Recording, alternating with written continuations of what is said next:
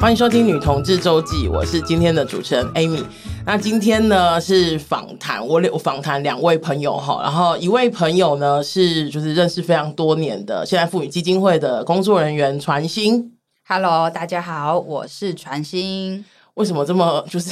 你感觉下接下来是要老师同学大家好的？那么 你有点紧张是不是？没有，平常演讲也。惯了，就是演讲的开场白就是这样子。对我我我我只差没有讲出“大家好，我是传心，今天来传递温馨给大家”。好，我们这边我请那个后置帮剪掉，就是怎么都哇！你是这样介绍你自己的名字啊、哦？对呀、啊，不然我名字就是非常的笔画又很多，嗯、然后也不是常见的名字哦。对，要要找一个好记忆的点。好的，那传心呢？呃，传我们等一下要聊的聊聊的那个聊的话题，其实跟传心今天带来的这位朋友非常有关系哈。然后我们今天的另外一位来宾是我们泰语医师，是大家好，呃，我是陈泰宇，那我目前是在三军总医院北投分院服务的精神科医师。那今天很荣幸，因为其实有各种不同的渊源，包含说呃。之前跟工作上，然后跟传心的合作，然后还有近期啊，其实也跟就是热线长期耕耘的徐志云医师也都算蛮有渊源跟关系的。是，那今天很荣幸有这个机会可以来跟大家一起聊聊讲乐色话，但同时也传递一些重要的资讯。那今天邀请到两位，其实想要来聊聊关于你知道季节在变换。人的心情也在变化哈，我身边其实有越来越多，嗯，听起来有点不对劲，就是我身边有蛮多朋友，然后他们其实呃心情啊，或是生活其实是会随着一些呃天气有做一些变化。那之前呢、我们其实我邀请的那个徐志云医师来跟我们聊聊关于忧郁症这件事情。那今天呢，找泰语医师来，其实是想要聊聊关于躁郁这件事情哈。那我我觉得事情是这样说的，就是应该这样说哈，我们不会觉得说就是某一些呃状况只是某一个族群的，就是呃的特殊性啊，或者是一定是某个族群一定会有，不是，而是我觉得普遍现在我们其实都大家都蛮关心关于呃。精神状况，呃呃，有点像是心理，就是心理状况的那个，呃呃的一些的一些事情哈。那我觉得多知道总是好的。像刚刚在活活动呃录音之前，跟泰瑜是在聊，我就觉得说，哎、欸，有有些东西是很值得跟大家分享，很值得跟大家聊聊的哈。那一开始，其实我最想要问的是。躁郁到底跟生气有没有什么太大的关系？我的意思是说，我听到有一些朋友他们会跟我讲说，就是他现在他可能有一些躁症，然后呃，我的理解就是我很粗浅的理解是，可能比如说情绪不太好，那个情绪不好就是可能波动比较大，然后波动比较大，嗯，有可能是呃呃大喜大悲，或者是很很常生气等等等等的。可是这种。状况其实我也会有啊，就是比方说，我今天看了，呃，我今天呃不小心刮刮乐刮中了五百块，我也觉得哇，天啊，太棒了！然后走出去的时候踩到狗屎，shit，就是 怎么会这样呢？的那一种大喜大悲，跟真的就是有一些状况，那是有哪里的不同？好，那谢谢 Amy 这个非常重要的提问，确实。我想在一年这样即将结束，然后又包含前面可能选举啊，嗯、然后天气的变化、嗯、这些非常诸多的压力因子下，大家可能都会觉得，哎，心里好像有种不稳定感觉，或者是说可能情绪上面呢、啊、也比较不是这么的平稳。嗯、那从刚刚前面那个验问题呃延伸起来，我觉得我们可以在今天接下来这段讨论当中啊，我们可以。分成三个，呃，透过刚刚的那个生气啊、烦躁啊，还是所谓的躁郁症这些啊，我们用三个比较粗浅的字让他们来区分开来。第一个的话就是生气的部分，嗯、然后第二个啊，如果是那种诶情绪起伏觉得很大、烦躁的那些部分，又觉得诶、嗯、这个是躁郁症吗？还是我是不是就是整个人很焦躁、烦躁？我们就把它定义成在烦躁的部分。那最后一个部分呢、啊，我们会。可以把它定呃，把它归类在，如果是真的有达到一定程度的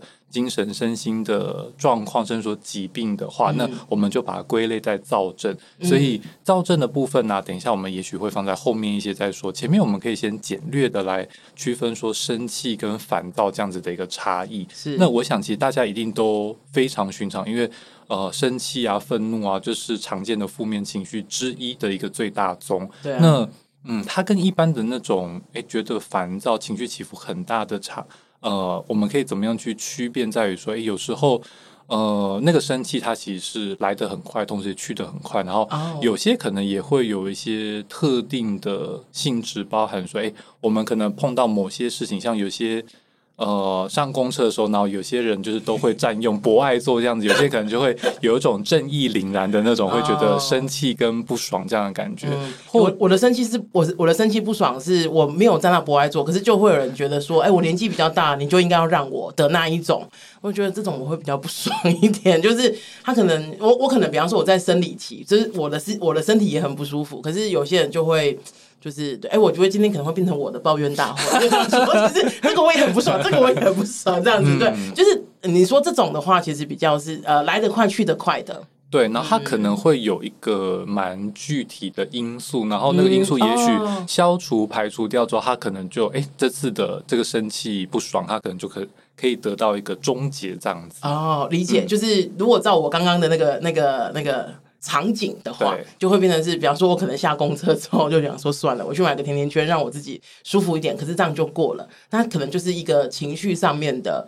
呃呃呃一个状况而已嘛，对不对？对，听起来是这样，嗯，或者是哎，刚好有人就离开了那个位置，你能够哦稍微坐一下，然后舒缓一下身心的不适的时候，哎，其实他可能就会慢慢，虽然说觉得哎有点还是疙瘩感，但是渐渐的那个不舒服感应该终究还是会退去。是是是是是，嗯，对，目前是这样没错。嗯，然后呢，还有什么不一样？那如果针对可能像是说，诶，觉得比较烦躁的部分，嗯、像其实不论是说在呃我自己的生活当中，或者说可能在当我在工作这样子整间啊、医疗院所的情境之下，其实蛮多人可能就会带着一个这样子的形容词说，诶，我觉得我好像有躁郁的状况，就是我好像很烦躁。嗯，那。呃，刚刚其实有提到，后面我们在精神的精神神经疾病当中啊，有一个叫做躁郁症啊。嗯、其实从经验这样子来看啊，绝大部分自己能够说出自己是烦躁，我觉得我有就是躁症的那种状况，大部分都完全不是躁症。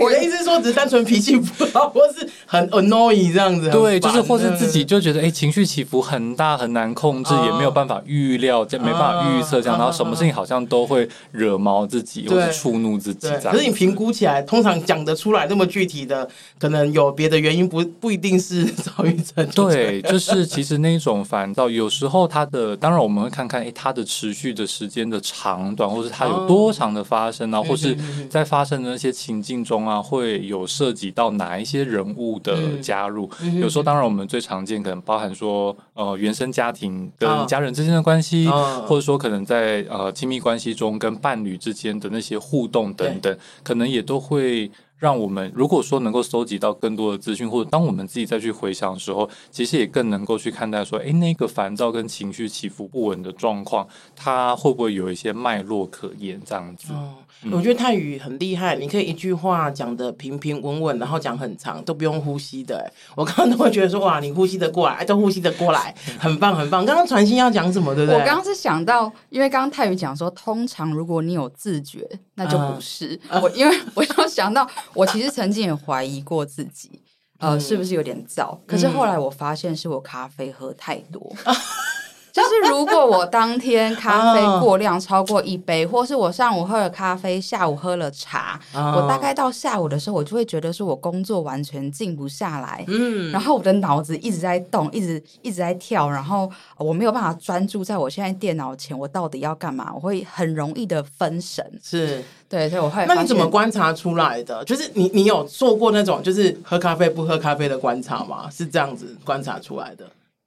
有，然后我其实后来，嗯、呃，我有一次某一次去看中医的时候，中医就跟我讲说，哎，你好像有心悸，我就说。哦心悸是什么？嗯、他说就是你会感觉到你的心脏在跳。我说心脏不是本来就会跳吗？没有没有，你有感觉。对，他说一般人是不会特别感觉到的的，只要你有感觉到，那就是。我说哦，我以为心悸是心律不整，我可能一下跳得很快，一下跳得很慢之类。他就说没有，嗯、其实你那样子就是。那如果你可以，比如说他可能就问我一些饮食习惯，对，那他就说如果你咖啡减量的话，你可以。试试看，就是感受一下，嗯，对，所以后来我就有发现，哎，真的，我如果呃咖啡因摄取多了一点的话，我大概就会开始感觉到我的心跳，哦、然后感觉到我是静不下来的一个状态。哦、但是我曾经在还没有这个观察自己身体的时候呢，我就一直在想说啊。我这时候特别的燥，我是不是 应该要去看一下医生？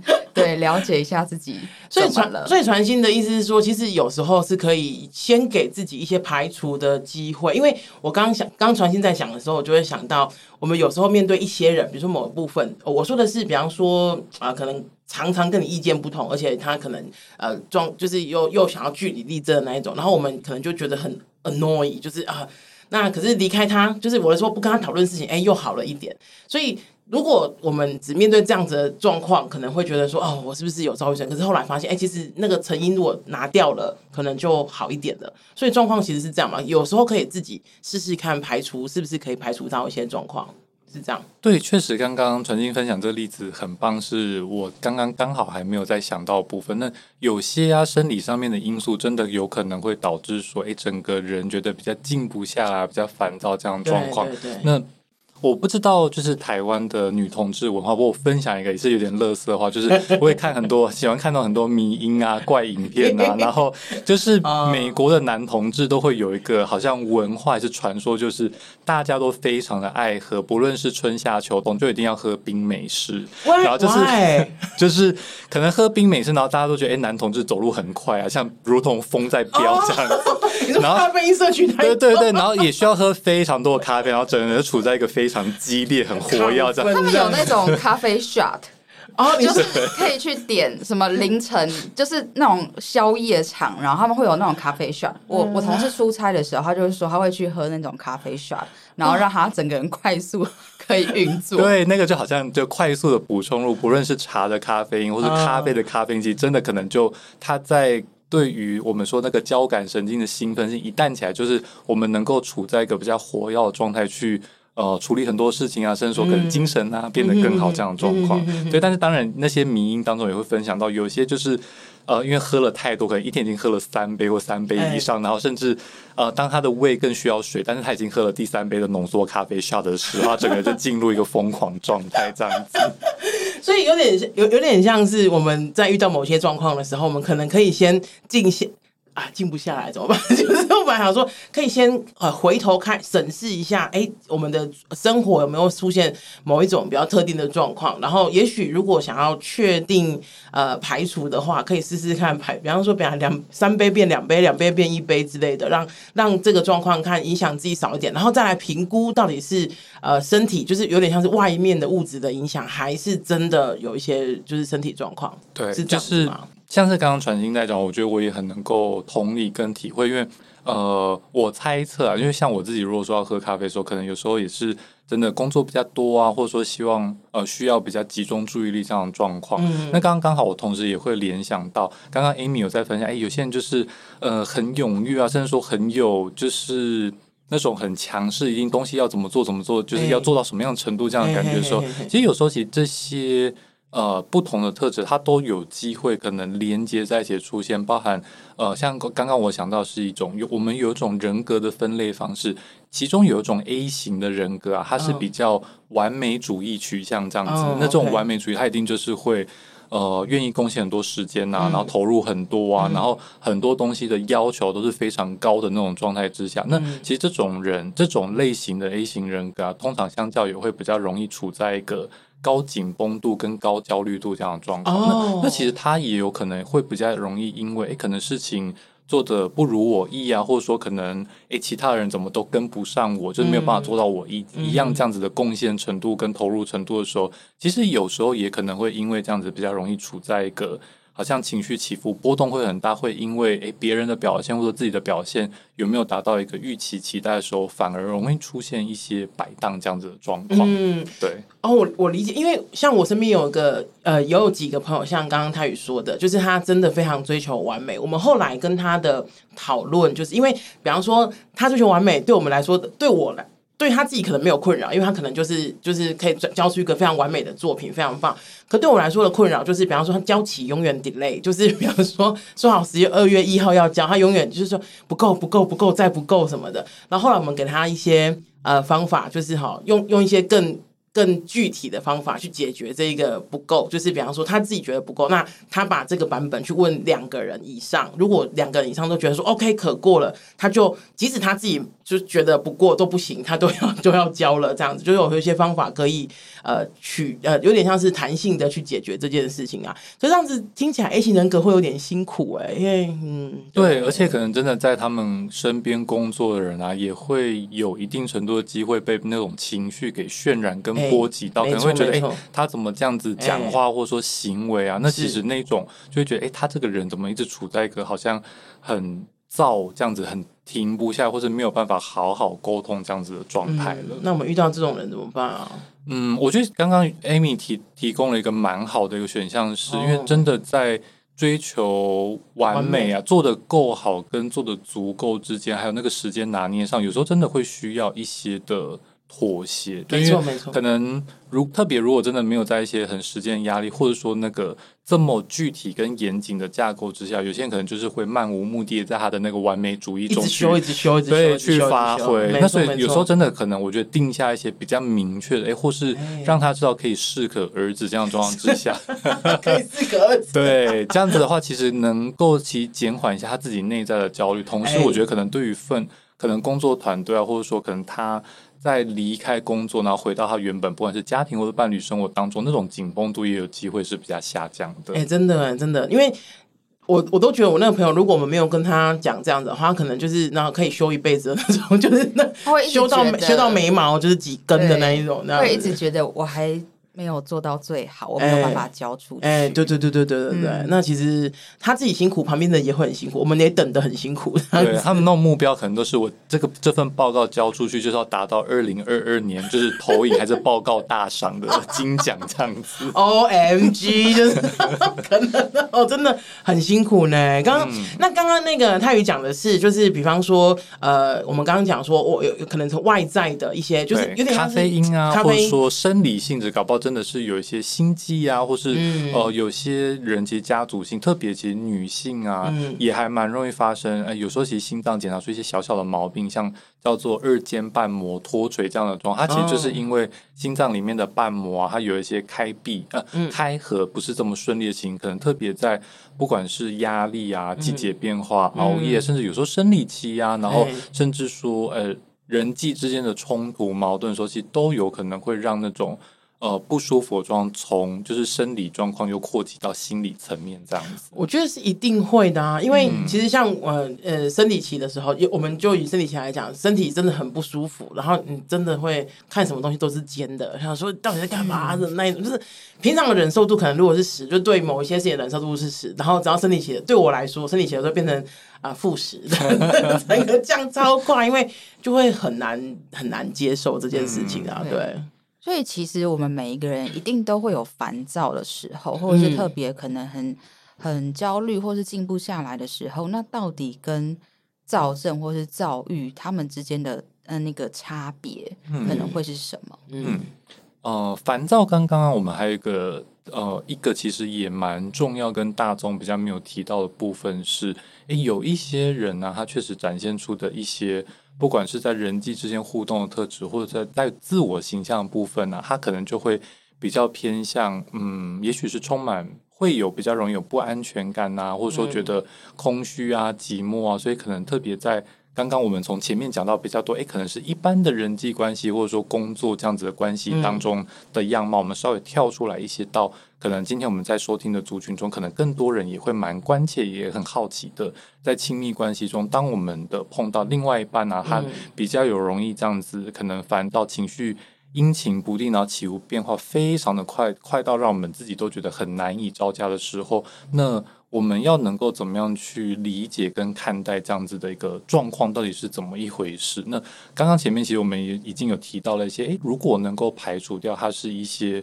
因为身体造成的影响，对身体，然后身体造成影响，在可能它是有一些事件性，然后那个生气完，然后不爽可能就过了，就就排除掉，它可能不会再这么容易发生。嗯，但如果有一些的这样子的情绪起伏变化还是非常剧烈，然后。有时候可能就是在一天当中，甚至几个小时之内，好像这样子翻呃翻脸如翻书这样的状况的时候，嗯嗯、可能我们就真的会需要去呃有一个足够时间的观察，看他诶，他这样子呃，不论说是自己或者伴侣观察的对象，他这样子发生的状况啊，可能不管是在频率的部分啊，或者说在情境啊、事件当中啊，会有什么样的呈现，其实都会比较有机会，好像去有一个比较系统性的了解，诶，这个人他会不会？有一些情绪这样子变化的模式是存在，但那个又还不至于说到躁郁症，需要到可能住院啊，或者说立即性的就医啊、服药这样子的状况。嗯、那呃，这边我先快速的跳出来就讲一下，就是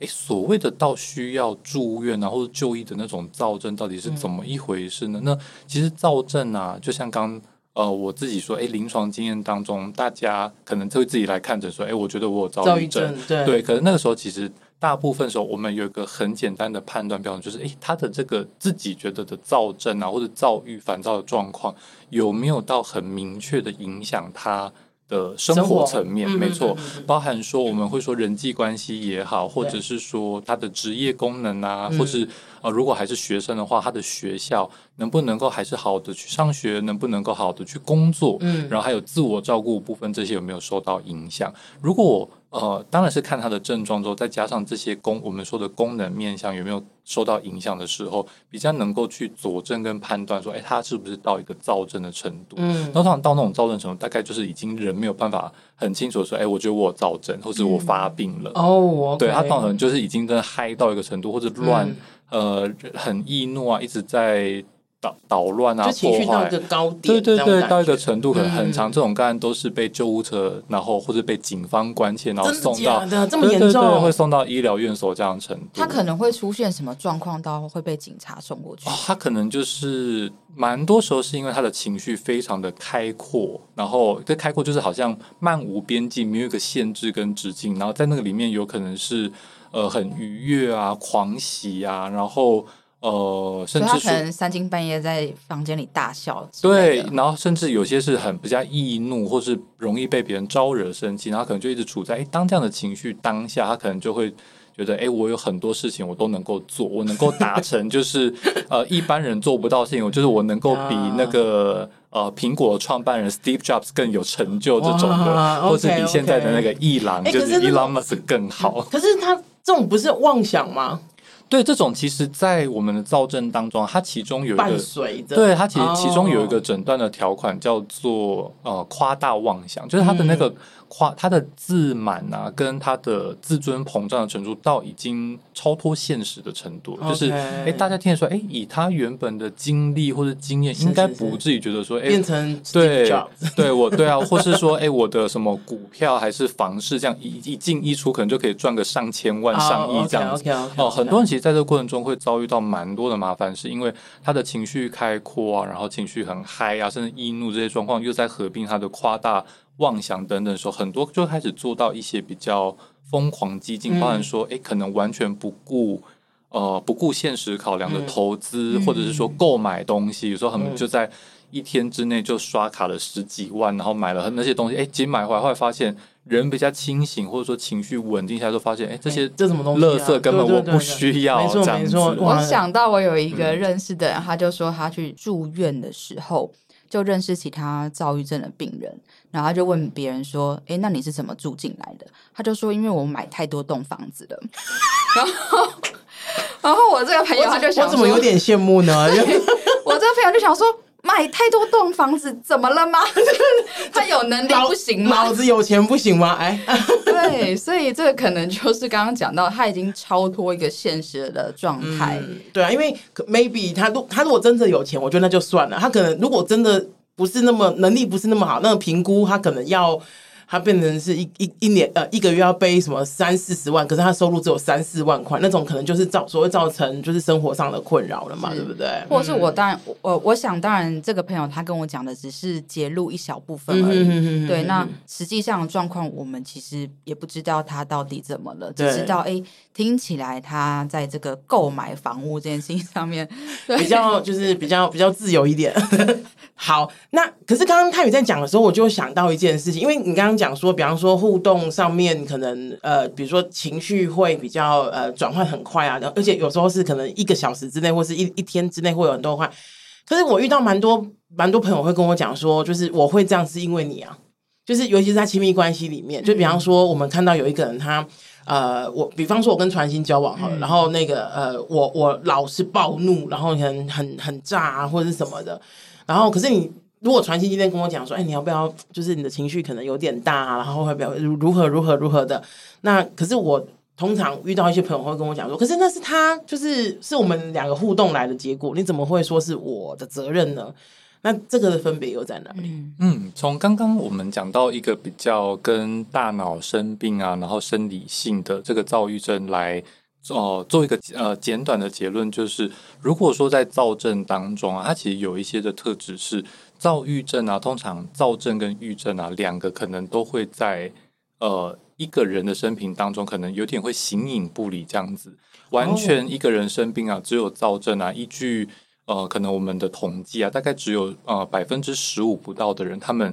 呃人生当中是完全只有躁症没有郁症的。所以，他如果说有躁症，然后又合并郁症的话，这可能会不是比较典型一点躁郁症的一个表现。然后同呃同时，在躁症他一个这么特殊的情绪表现当中啊，可能至少我们都会去看，诶，他有没有。呃，连续个三五天，甚至说到一个礼拜以上，完全都处在这样子的一个情绪当中。那所以有时候，刚刚当我们回到在我们一般生活中，甚至说在人际关系、亲密关系中，更常见的这种可能一天之内情绪多变啊，一下好一下不好的那个，就会相较比较不像是那种躁郁症里面，它是可能长时间连续好几天都。可能只要醒着的时间，呃，十几二十个小时都处在那种很嗨或者很易怒这样的状况。哦，对，但反倒我觉得刚刚 Amy 提到的这些议题啊，其实是应该蛮多人，甚至有时候我自己可能在关系中，或者说哎听不不论是工作的关系，或者说人际的关系当中，其实都会蛮容易碰到的。对啊，那这样子的一种烦躁的状况啊，很多时候，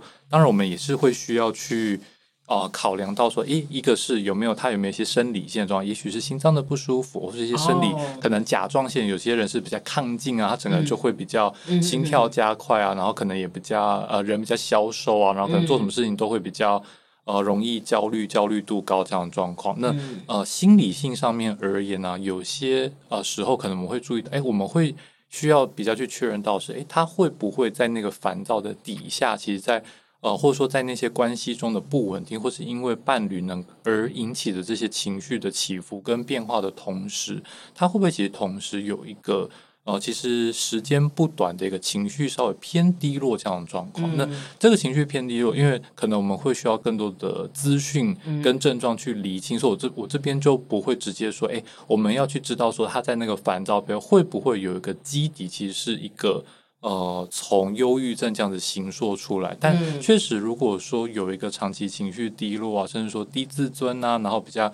空虚啊，然后容易觉得寂寞。如果说自己一个人就会觉得很寂寞、空虚这样子的那种状况，但也许不一定觉得冷。那就是在这种状况之下，有时候真的其实会在人际的互动当中，有时候会容易有这种很高的敏敏感度、敏锐度，但同时也会比较容易。受伤，然后再受伤，可能也会有一些反应，然后那些反应可能就会让伴侣或者当事人觉得，哎，我自己刚刚的这些情绪的变化是不是好像太激烈、太强了？嗯，那甚至有时候会觉得，哎，这个其实都是对方造成。如果你没有这样子，对方没有一个表现或者一个反应或者讲怎么样讲话的话，对，我就不会这样子出现。对对对。可是刚刚泰宇讲的让我想到就是。其实不管是寂寞啊，不管是孤单啊，或什么，我想应该是现代人都很常会有的状况嘛。那因为我们刚刚都在想说，有没有什么一些确认自己，就是到底是你知道最近不对劲，还是一直以来不对劲的那一种方式。那刚刚像传心讲的，比方说先确认一下自己咖啡是不是喝太多，或者是什么什么的。当然，我觉得可能还有另外一种可能是，呃，回到自己身上，他最近自己的生活如何？我觉得可能，比方说。讲快一点，可能比如说经济状况是稳定的吗？你有没有非常担心钱啊？然后或者是正担心吃不饱，或者是担心房贷缴不缴得出来啊？这种其实应该讲，我我要说的是，应该都多少会影响我们的情绪跟心情。我们不要那么可能不用那么不用那么快的跳入说哦，我是不是生病的？而是我们可以慢慢去盘点我们现在身呃身边正在发生的事情，然后再确定一下是怎么样是影响自己的嘛？对不对？没错，这些真的非常重要。包含说刚刚提到，哎，我因为我们一段前面的一小段时间聚焦在可能亲密关系，或者说诶生理的部分啊，还有疾病的部分。嗯、那再者，刚刚 Amy 提到这些都非常重要，包含说，诶，当我们一个人到一个年纪啊，不管是诶十岁到二十岁，二十岁到三十岁，三十岁到四十岁，我们用一个十每一个十年级来看的时候。在这些阶段当中啊，呃，依据一个艾瑞克森的人类发展阶段啊，它其实都会有一个在那一个年纪阶段当中应该要达到跟符合的一个人的发展。那些发展，诶，像如果说。呃，可能二十岁到三十岁，就是可能已经结束学业，那开始投入工作这样子。Oh. 那呃，三十岁到四十岁，可能就是工作更稳定，甚至有一些人可能会认为说，哎，要可能结婚啊、成家啊这样子等等的。那其实，在这些诸多面向当中，是一个协助我们能够去判断跟比对，说，哎，那呃，我们现在看到的这个人，不论是说朋友也好，说个案也好，他会不会在这样子的一个发展当中是。有一些落差，而且那个落差有可能会导致他的呃压力，就会成为一个压力来。包含说，哎，我的同才同龄啊，可能都已经哎月入多少钱了，或者说他们的工作的稳定度是怎么样的时候，其实这个当然我们人或多或少都会有一个向上心或者比较性的时候，其实也会有可能因为这样子还不够。嗯，充分的达到那个目标，而会有一些自尊比较受损，哦、或者说自己对这样子的一些状况。嗯、那甚至也包含说，哎，可能跟家人之间的关系啊等等。因为呃，我想可能蛮多的听众其实都。已经有到一个年纪之后，跟家人关系可能大家可能都不太一定，有有些人甚至可能跟家庭关系是呃比较疏远跟有距离，嗯、但我们都还是必须去回到说，诶，一个人的发展过程中，家庭关系，特别是原生家庭，非常非常的影响深刻。嗯、就当然，我们后天我们的这些 chosen family，我们再组成的一个新的家庭，我们有共同的志向啊，或者说一个凝聚力，固然是非常重要。那不过同时，原生家庭的这个部分。呃，他其实也很大的会形塑，诶，我们会怎么样的在跟其他的人互动？对对对，沟通，然后互动，特别是在亲密关系当中，跟伴侣之间，其实很多时候都有可能会从过往，不管是我们的双亲，或者说其他的亲密关系友人的那一些。呃，关系的残留的影子，或者说一些过去的经验，又会再带入到新的经验当中。对啊，对啊，对啊。嗯、可是像他他与刚刚讲的，我一你知道，我脑中一直想。呃，一直想起四个，就是中年危机，就是我们很常听到，就是中年危机这，因为你刚刚讲的是，就是我们有一些呃，有有些人就觉得说，我时间到了，呃，我不是时间到了，就是我年纪到达某一个程度，我就应该要有什么对应的成就。那当有时候我没有到达那个成就的时候，其实有些人，有些人可能就呃没关系，我再努力一下。可是有些人就觉得说，为什么？为什么我没办法做到这件事情？而且身边同侪的人都已经做到了这样子，所以。呃，我觉得这可能就跟刚刚讲的人格特质以及生长环境其实有蛮大的关系，对不对？对，嗯、我觉得一个是会来自于自我要求，那另外一个当然，哎、嗯，其实有时候。就算伴侣没有明着说，哎，但是可能会说，哎，你看谁他们怎么样怎么样，好像哎、嗯、过得不错啊，嗯、然后已经他们已经在讨论买房子，疫情解封就买房子，或者他们要出国玩这些的，那其实这些都会或多或少产生一定程度的压力。是，哎，那现在我的另外一半是在一直说，哎，我应该要能够投入贡献的更多呢，还是说我做的不够好啊？这样的状况，是，这我觉得难免呢。对，对，那个其实真的也会对应到好像中年危机这样子。对，有因为。尤其是到达可能三四十岁、四四十几岁、将近五十岁那个时候，嗯、好像都会期待，就是自己或是你的你你你看中的其他人，他们会有一个所谓的成就或什么。那可是其实，在我的心里面想的是，就是那个成就到底是什么？就是那个标准到底就是是你的标准还是我的标准？就是我觉得这个其实大家是可以想想的，就是所有人的标准都一样嘛？就全台湾所有的五四十四十五岁以上，全部都要到达。什么程度嘛？我觉得不一定哈。有时候赛局是自己在跑的，而不是一定要跟着别人的赛道跑啊。对，嗯，对。不过真的，我觉得蛮难免，就是社会会给我们个既定的印象跟感觉是，哎、嗯，我们应该可能到某一个年纪要更稳。嗯有一些条呃，有一些条件或者外在的物质会让我们显得好像更稳定，包含说，嗯，呃，能不能够同居啊？然后有没有房子啊？需要同居，共同的发展啊，刚刚这些。在讲说我你你不是很认识那个女同志的那个文化嘛？你我这边介稍微介绍一下女同志的文化一点哈，就是女同志文化入门 one o one 哈，就是女同志超喜欢同居的，就是 身为一个不喜欢同居的女同志，我。就是尽量理解那些喜欢女同志女同志们哈，同居的女同志们，就是我会发现，就是非常我身边非常多的朋友，他们几乎是交往没多久，那没多久就是真的是大概一个礼拜就开始讨论。对，你是不是深吸一口气？就是交往大概一个礼拜就已经决定要同居，然后或者甚至是比方说谁呃 A 搬进 A 搬进 B 家里啊，或是 B 搬进 A 家里，这个是。非常常见的，这个也其实也造成了，像传馨在跟我们分享的时候，就是呃，也造成了其实有一些女女同志伴侣里面，其实那种很黏腻的、很纠结那种，就是我要离开吗？我不要离开吗？的那一种关系。所以其实很多时候很难，就是一一刀切两段，说啊，一定是什么，或者一定不是什么嘛，对不对？对。那其实，在我们服务的同志伴侣里面呢、看到很多，当然女同志爱同居这件事情。我觉得有有些程度度呃，有些情况可能也跟这些女同志在他们的原生家庭里面，其实没有自己的空间。对，他们可能要跟姐姐妹妹妹 share 一一间房间。嗯，对，或者是她在原生家庭里面，甚至是被重男轻女的。对，那她就会比较渴望成立一个自己的空间、自己的家。那当她有一个另一半的时候，她就会去逐自己的巢。很像是这种感觉，对啊。那所以当呃两个人住在一起，那关系这么紧密的时候，我们看到很多的朋友，他们就会在跟对方的这个相处上，常常会觉得说，我好像要为他负起很多的责任，包含我要为他的情绪负责。嗯，对。所以回到刚刚 Amy 提到的那个，哎，我们也超常听到大家会这样子说，就是哎，我们来求助的朋友，他们就会讲说。呃，我的另一半他可能很生气，或者是他在这件事情不高兴，可是他都会跟我讲，都是因为你如何如何，我才反应这么大。嗯，那到后来他们就会自我检讨，想说是不是我才是那个造成他情绪波动的一个主因？嗯，对，又或者是我们有一些朋友，啊、他的确他就会说，哦，因为我的另一半他是有躁郁症的，所以他的情绪起伏比较。大一点，或者是有些事情上面他比较易怒，那他刚我们刚刚讲的是他会把他的情绪呃丢给他嘛，就是一我会怎么样都是因为你害的。那还有很多种情况是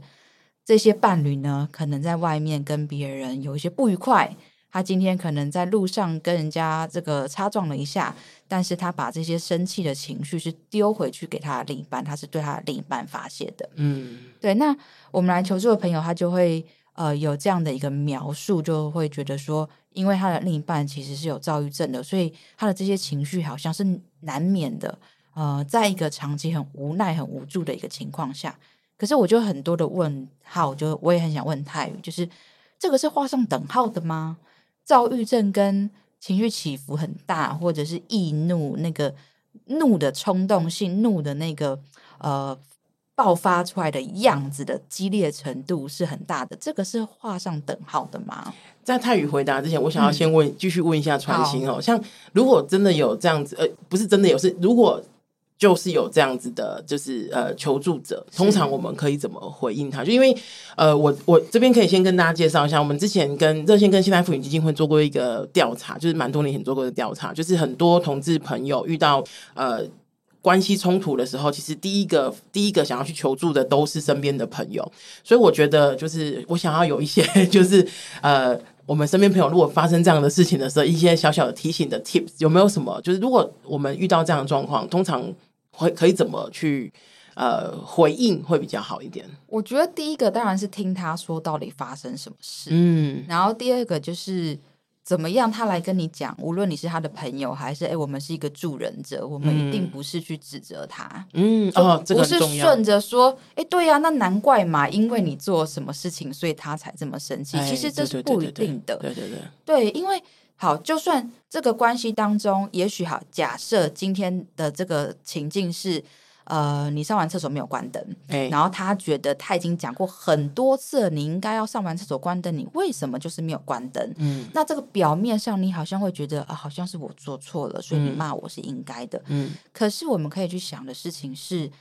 呃，这个有成成比例吗？嗯，这件事情跟他暴怒的程度是相当的吗？哎，欸，可是不是这样说，如果我跟你讲了两百次了，嗯。这个很值得暴怒，一个死性不改，没错啊，很值得暴怒吧？可是我们常常经历到的暴怒是摔东西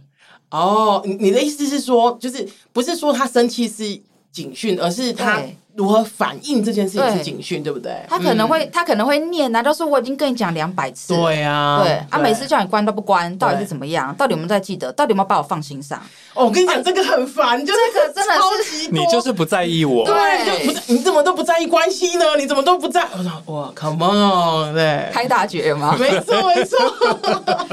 对，所以我觉得好熟悉哦，这些话，这个他们已经听过太多遍了，所以我们在当做一个倾听。听者的时候，我们我们当然就是以他为主。你说以这个来跟你聊聊，对，来这个来聊聊的人为主，嗯、然后跟他讲说，哇，那他这样子讲，你可能有什么感受？嗯，对，所以，哎，我相信你会想跟我谈谈，表示你应该也不太舒服吧？嗯，对，那你现在有想要怎么做吗？你有什么打算吗？嗯、还是其实你只是需要有人可以抒发一下？嗯哼哼。对，那当然，如果助人者的话，我们要会跟他讨论的东西又更不一样。哎，没错没错，我们刚刚讲的其实是我们朋友可以做到。我觉得有一个非常重要的提醒，就是先不要急。着去评价，不管是这段关系，或是对方，或是他自己，因为我觉得可能都不是一个当下非常好的一个面对方法嘛，对不对？嗯嗯，对，这样是比较好一点的。是。好，那刚刚那个传心的问题是，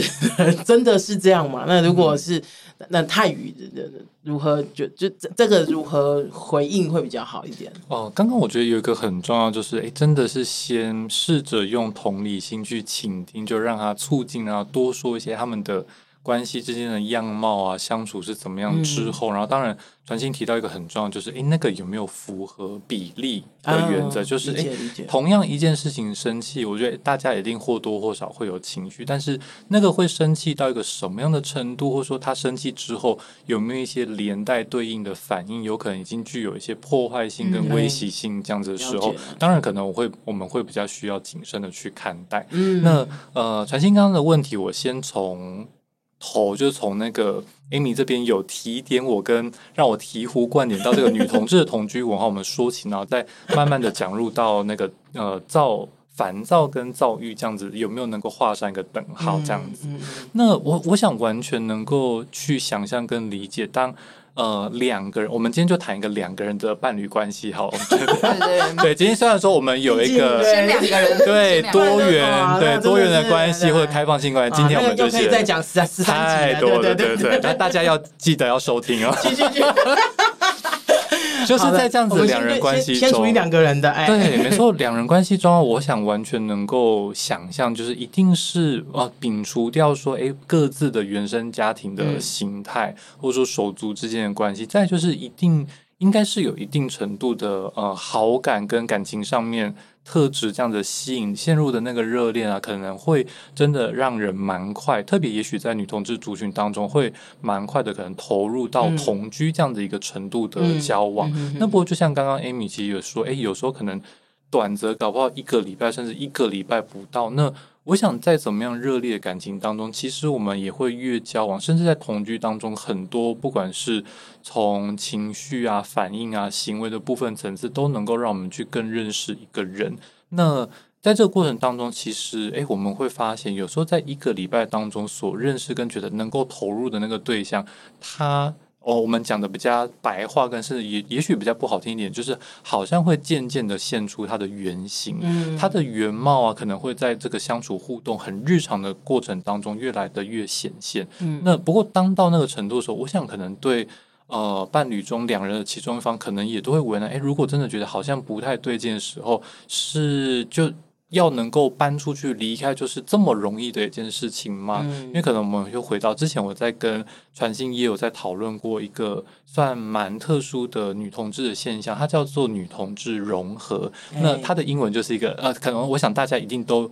或多或少有听闻过，叫做是一个 lesbian fusion 的状况。那个融合是。他的意志就是说，哎，两个人呢、啊，我们应该是两个个体这样子嘛。但在一个交往关系，嗯、特别是在女同志的呃亲密关系当中的时候，很多时候那个两个人之间的分野啊，会变得越来越消失，嗯、好像变成两个人已经合为一体的状况。嗯、所以，不论是说，嗯，在情绪需要去涵容到对方的部分，或者是有时候真的碰到一些不是这么寻常，可能自己有可能是。呃长期受到一个压力啊，或者说甚至受到一些创伤跟家暴这样的状况的时候，可能真的都会比较不那么容易脱身就离开。嗯、那呃，在这个过程当中，其实呃，因为我们刚刚前面也有说到，就诶，当我们才越来越。在同居之后，才开始越来越熟悉跟了解一些人的时候，有些人呢，他真的因为他过去成长跟生命经验背景，会导致他的一些，不管是在情绪的控管啊，或者说他在面对事情啊，跟关系当中的一些不确定性、不安全感的反应，可能真的就会变得比较。巨大，甚至说是对比较强烈，跟可能是有些人可能在其他的关系当中没有经验过的，嗯、有些甚至当然，哎，我们应该也会很容易听到有这种自我伤害啊、自残啊这样的这种方式，嗯、应该其实都是虽然说，哎，表面上大家光鲜亮丽，我们不会去提到，但可能大家都知道，在一个次文化当中，它是寻常而且是呃存在的一个现象跟状况。那其实真的当这个当然也都会对。伴侣当中的另外一方，甚至有时候两方双方都有这样的情形的时候，就会变得蛮具有危险性，就是它的不确定性跟危险性就会甚至变得更高的。嗯、那刚刚其实呃，传心提到一个我觉得蛮特殊的现象，其实也是在这几年呢、啊、比较有去讨论到，包含其实在呃美国，哎，我不知道台湾有没有，就是至少美国有一些的电影，好像像是说什么列车上的女孩等等的，嗯、就是他呃，传新刚刚提到的那个。呃，当其实一直在承受情绪压力的那一个人，一直被对方说，哎，都是因为你，我才会有这样的情绪反应的时候，好像渐渐他也被说服，甚至想说，哎、嗯，是不是我真的有一些这样的状况？嗯、他们把这种现象称之为叫那个蓝莓灯现象，就是 gaslight 啊，蓝莓灯，对，就是这个应该是，不是 blueberry，就是它不是 blueberry 哦，不是那个 blueberry 哦，对，不是蓝莓，对，可能其实真的，我想特别在两个人关系越紧密的时候啊，嗯、然后而且没。有一些外在的